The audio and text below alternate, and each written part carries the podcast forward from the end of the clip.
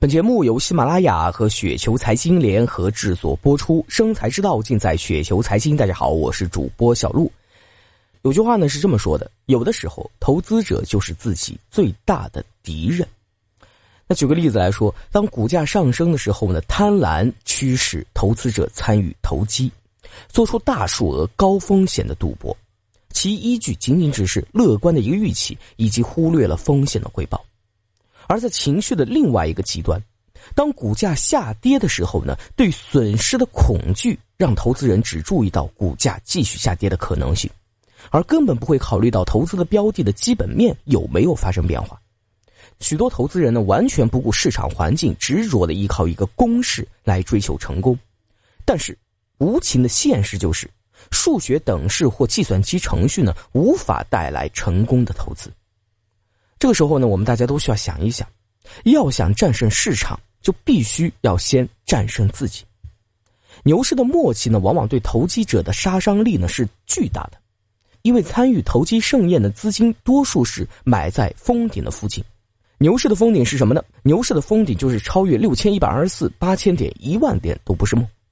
媒体的聒噪呐喊能为高估值找出 N 多的理由。邱国禄先生呢也有过这样的一个论述。大意就是说，在牛市的封顶，大家都觉得波动的风险很小，但实际上，此时本金永久性损失的风险巨大。泡沫破裂，恐慌杀跌，在让人绝望的时候，投资者只看到本金波动的一个风险，看不到此时几无本金永久性损失的风险。而且，恐慌杀跌带来的低估值呢，很可能是日后超额收益的一个来源。牛市的封顶很像是这样的一场游戏啊，什么游戏呢？一个堆满了无数金银财宝的屋子，到了午夜十二点的时候呢，就会垮塌啊，埋葬屋里面的人。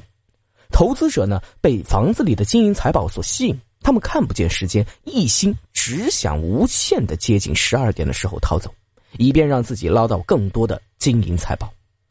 也许屋里面的人呢，一开始都贪婪的埋头拿宝，直到某个时刻。有人感觉，哎，十二点要来到了，开始夺门而逃。那这个时候呢，哎，众多的投资者就开始人心涣散了啊，都想逃出这间屋子。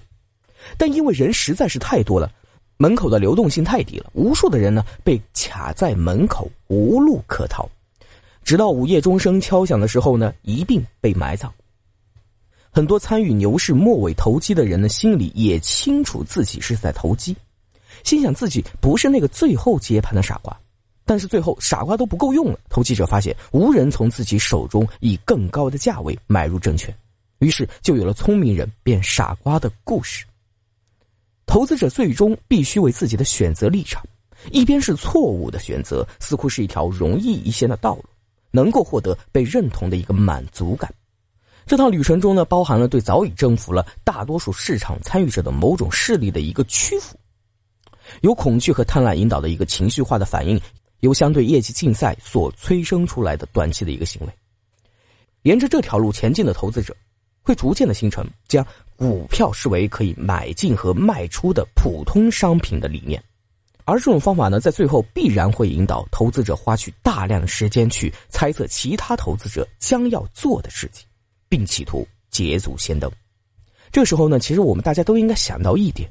预测他人要做的事，并企图捷足先登。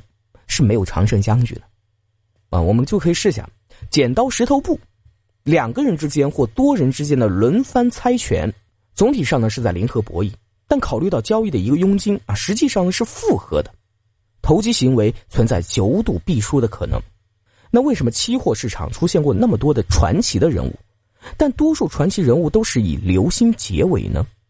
不可否认的是啊，只要是样本足够的大。总会出现那么一个在剪刀石头布游戏中的连胜九十九局的人，尽管如此，在第一百局却依然有可能遭到失败。实际上，即便第一百局不会失败，只要局数足够的多，失败的一天早晚会到来。价值投资呢，没有什么神秘的，简而言之，就是先确定某个证券的内在价值，然后以这个价值的适当折扣买进。事情其实就是这么简单。而最大的挑战呢，来自于始终保持不可缺少的耐心和纪律。只有当价格变得有吸引力的时候才买进，而情况相反的时候就卖出，坚决避免卷入那种吞噬市场人士的追逐短期业绩的狂热之中。耐心在投资当中呢是很难把握的，缺少耐心可以错失良机，耐心到贪婪呢也可能错失良机。那在耐心之余呢，需要做好相应的一个计划，以免出现了价格有吸引力的时候再等待更进一步的吸引力。人是很容易这样贪婪下去的。某些证券价格有吸引力的时间呢，往往是非常的短暂的，稍纵即逝；但绝大多数证券往往是价格有吸引力的时间很长，但投资者呢，却往往因为某一个阶段性的上涨而幻想牛市可能会降临，生怕踏空自己所选的标的而感到痛苦，于是呢，在证券还不是特别有吸引力的时候呢，便买入了。大多数市场人士的关注点与价值投资者的关注点是不同的，他们首先关心回报，他们能赚多少，而甚少关心风险，他们会损失多少。保住本金呢，再怎么重复也不为过。毕竟呢，相同的百分数涨跌呢是不对等的。首先要分析风险，分析一波降低投资者的风险偏好，也能够让投资者善于发现有安全边际的证券。价值投资者的第一目标呢是保证资金的安全，很自然的，为了避免未来较大的损失，价值投资者会寻找安全边际，以便为不准确、坏运气、逻辑上的错误呢留下一个缓冲的地带。由于估值啊是一项非精准的艺术，未来呢是不可预测的，投资者也是人，难免会犯错误，所以说呢，安全边际是万万不可少的。固守安全边际的理念是区分价值投资者和其他不关心损失的投资者的试金石。听到这儿呢，我们其实自己也应该想一下，安全边际其实是具有双重作用的。一方面呢，可能是超额收益的一个来源；另一方面呢，也是对投资者判断错误的一个保护。啊，尽管不能完全按照失金率进行投资，但净资产呢，确实会在暴跌当中呢，给投资者带来相当大的一个保护。在估值的方面呢，往往蓝筹股大企业呢容易估值，因为他们历史悠久嘛，业绩也比较优良，行业的竞争格局明晰；而小盘成长股呢，则往往很难估值，因为其成长速度的变化太快了，行业的竞争格局呢也不太明朗，即便进行了估值，依然存在着业绩变脸导致的估值杀。而一些大蓝筹呢，往往因为市场对其呢没有什么成长的一个期待啊，万一出现了亮眼的表现呢，反而可能存在估值的一个重估。接下来我们就要说一说价值投资的三块基石：自下而上的投资选择，以绝对收益为导向，将风险和回报一视同仁。自下而上进行投资选择呢，不必在意热点，不必参与概念的炒作，不必整天呢为什么首席经济学家的辩论和分歧呢而担忧。